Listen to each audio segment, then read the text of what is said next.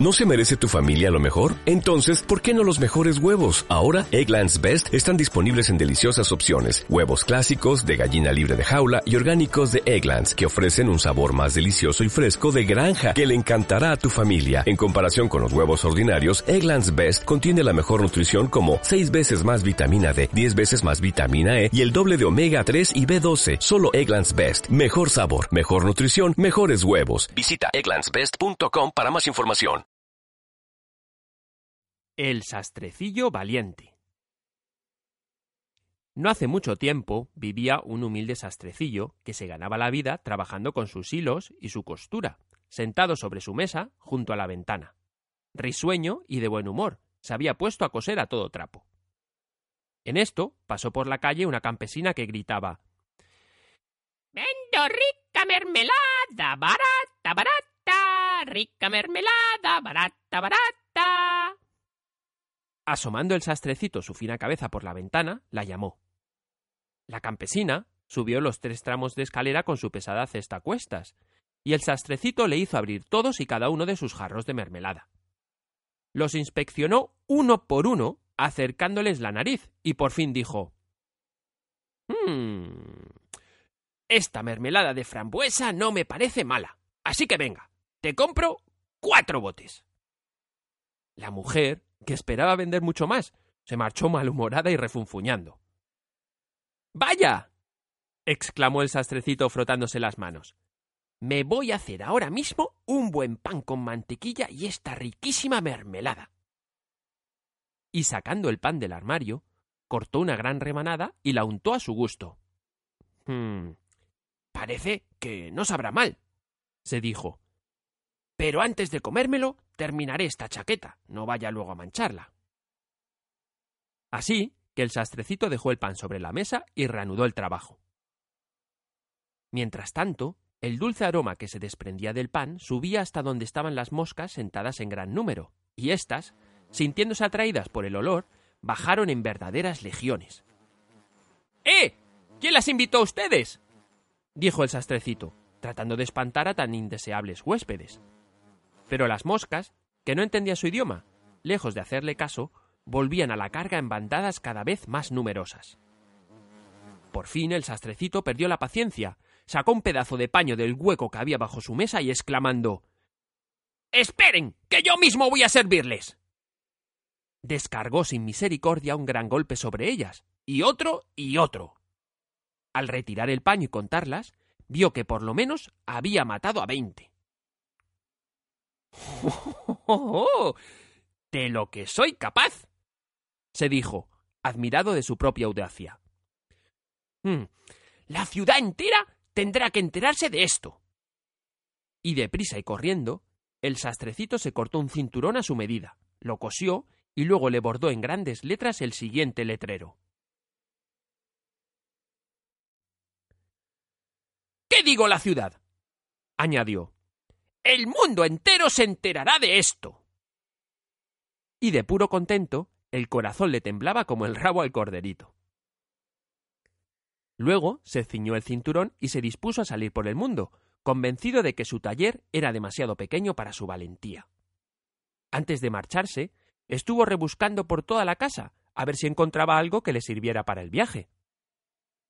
Pero solo encontró un queso viejo que se guardó en el bolsillo. Frente a la puerta vio un pájaro que se había enredado en un matorral, y también se lo guardó en el bolsillo para que acompañara el queso. Luego se puso animosamente en camino, y como era ágil y ligero de pies, no se cansaba nunca. El camino lo llevó por una montaña arriba. Cuando llegó a lo más alto, se encontró con un gigante que estaba allí sentado, mirando pacíficamente el paisaje. El sastrecito se le acercó animoso y le dijo Buenos días, Garandullón. ¿Qué?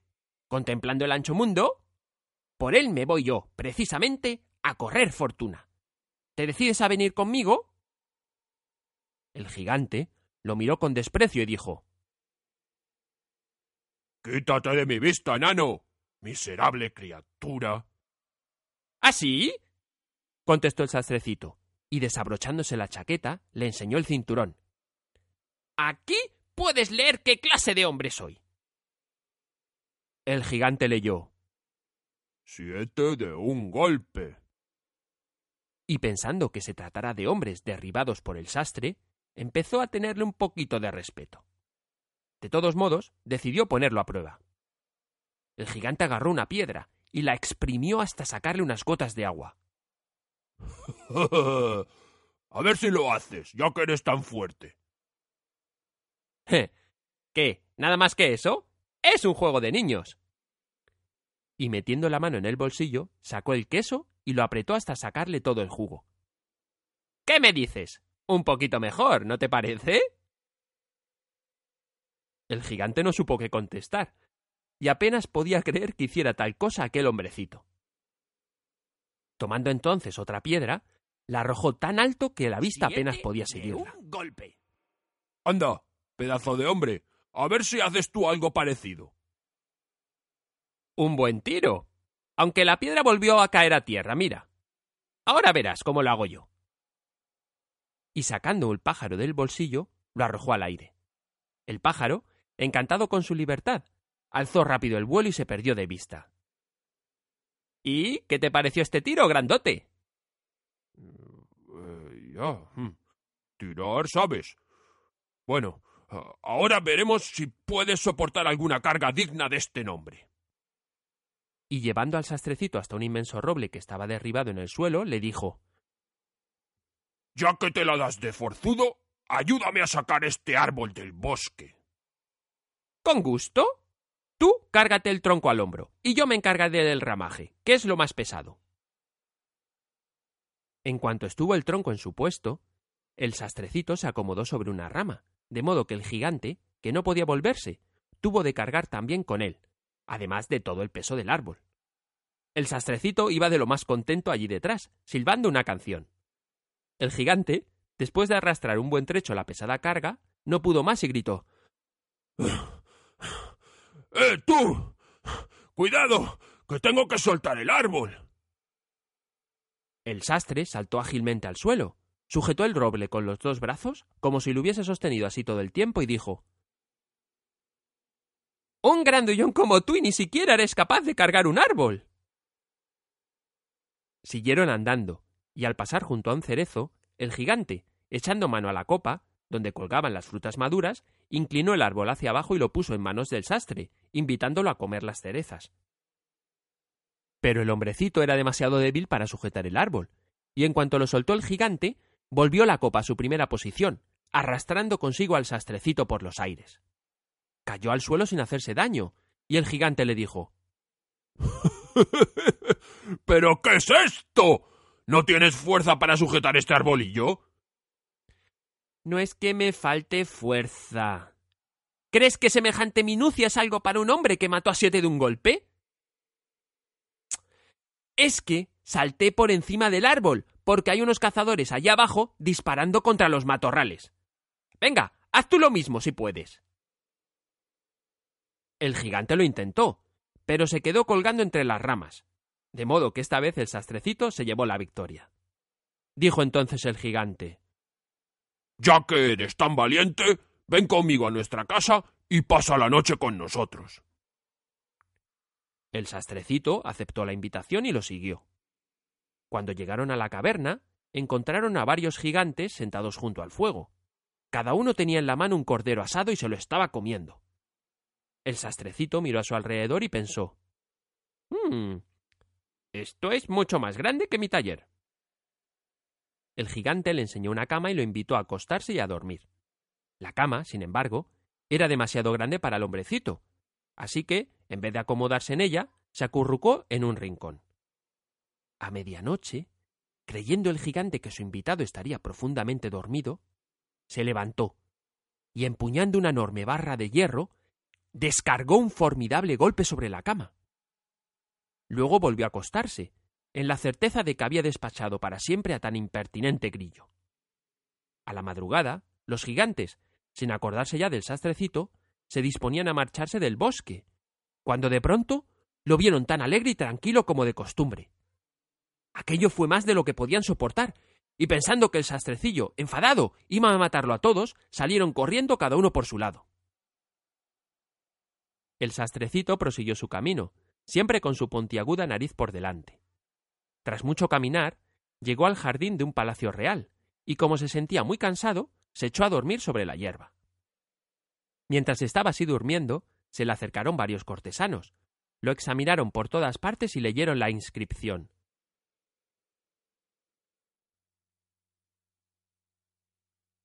¡Ah! exclamaron. ¿Pero qué hace aquí tan terrible luchador? Ahora que estamos en paz. Sin duda será algún poderoso caballero. Y corrieron a dar la noticia al rey, diciéndole que en su opinión sería un hombre extremadamente valioso en caso de guerra, y que en modo alguno debía perder la oportunidad de ponerlo a su servicio. Al rey le complació el consejo, y envió a uno de sus nobles para que le hiciese una oferta tan pronto despertara. El emisario permaneció en guardia junto al durmiente, y cuando vio que éste se estiraba y abría los ojos, le comunicó la proposición del rey.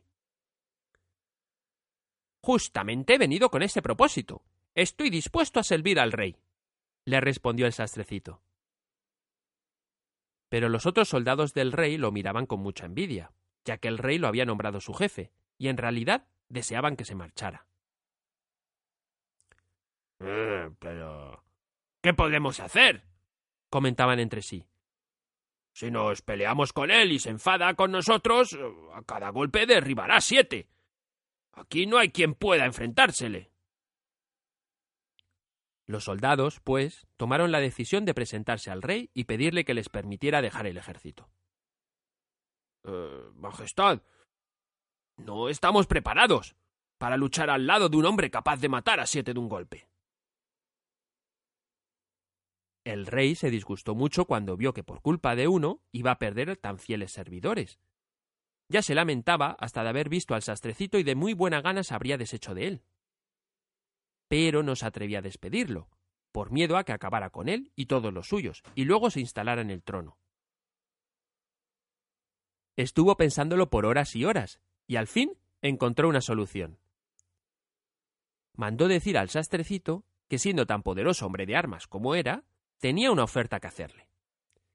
En un bosque del país vivían dos gigantes que causaban enormes daños con sus robos, asesinatos, incendios y otras atrocidades.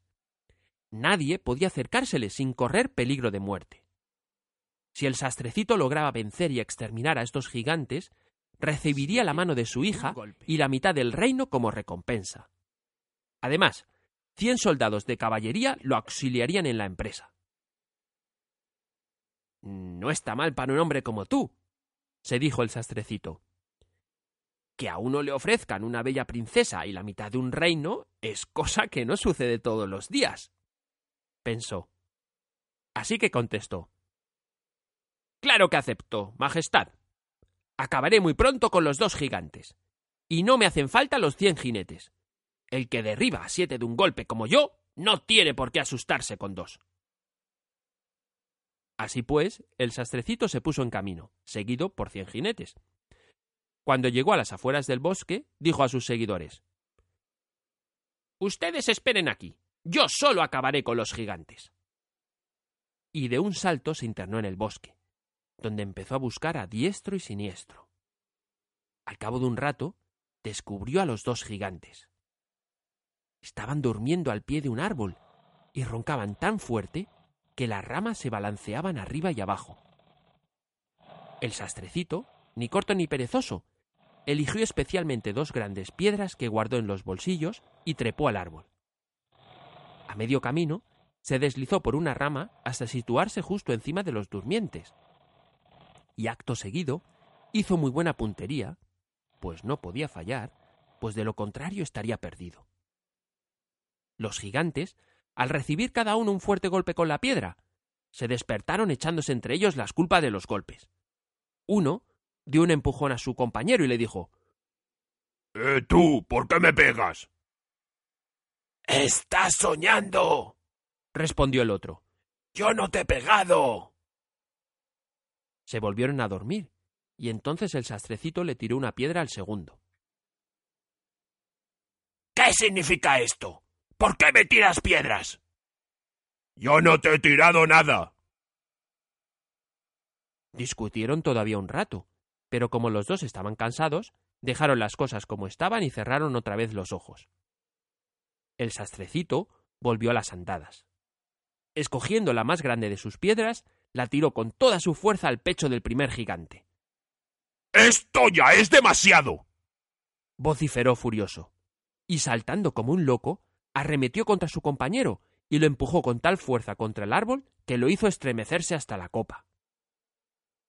El segundo gigante le pagó con la misma moneda, y los dos se enfurecieron tanto que arrancaron de cuajo dos árboles enteros y estuvieron aporreándose el uno al otro hasta que los dos cayeron muertos. Entonces bajó del árbol el sastrecito. Uy. Suerte que no arrancara en el árbol en que yo estaba, se dijo, pues habría tenido que saltar a otro como una ardilla. Y desenvainando la espada, dio un par de tajos a cada uno en el pecho. Enseguida se presentó donde estaban los caballeros y les dijo Se acabaron los gigantes. Aunque debo confesar que fue una lucha brutal. Se pusieron a arrancar árboles para defenderse. Hmm. Venirle con tronquitos a un hombre como yo, que mata siete de un golpe. Oh. ¿Y no estás herido? preguntaron los jinetes. ¿Yo? ¿Herido? Para nada, hombre. Ni siquiera me he despeinado. Los jinetes no podían creerlo. Se internaron con él en el bosque, y allí encontraron a los dos gigantes muertos, y a su alrededor los árboles arrancados de cuajo. El sastrecito se presentó al rey para pedirle la recompensa ofrecida, pero el rey se hizo el remolón y maquinó otra manera de deshacerse del héroe. Antes de que recibas la mano de mi hija y la mitad de mi reino, tendrás que llevar a cabo una nueva hazaña.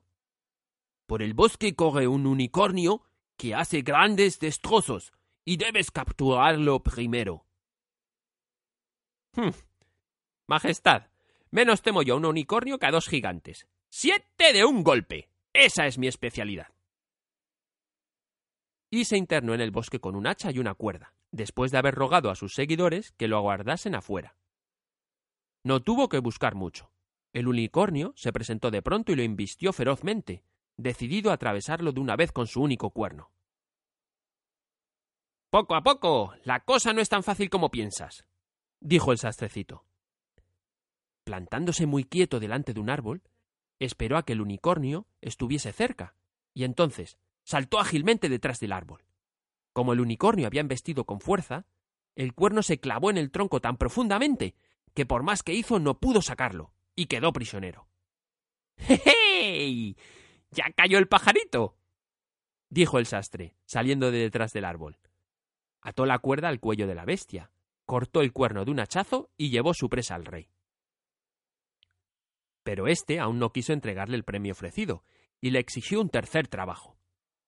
Antes de que la boda se celebrase, el sastrecito tenía que cazar un feroz jabalí que rondaba por el bosque causando enormes daños.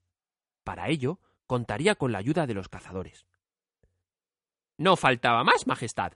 Si es un juego de niños. Dejó a los cazadores a la entrada del bosque, con gran alegría de ellos, pues de tal modo los había recibido el feroz jabalí en otras ocasiones que no les quedaban ganas de enfrentarse con él de nuevo.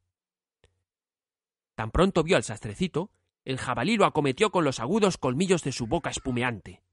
Y ya estaba a punto de derribarlo, cuando el héroe huyó a todo correr y se precipitó dentro de una casita que se levantaba por aquellas cercanías. Subió de un salto a la ventana del fondo, y de otro salto estuvo enseguida fuera. El jabalí se abalanzó tras él en la casita, pero ya el sastrecito había dado la vuelta y le cerraba la puerta de un golpe, con lo que la enfurecida bestia quedó prisionera pues era demasiado torpe y pesada para saltar a su vez por la ventana. El sastrecito se apresuró a llamar a los cazadores para que la contemplasen con sus propios ojos. El rey tuvo ahora que cumplir su promesa y le dio la mano de su hija y la mitad del reino, agregándole Ya eres mi heredero al trono. Se celebró la boda con gran esplendor, y allí fue que se convirtió en todo un rey el sastrecito valiente. Colorín colorado, este cuento se ha acabado y el tuyo no ha comenzado.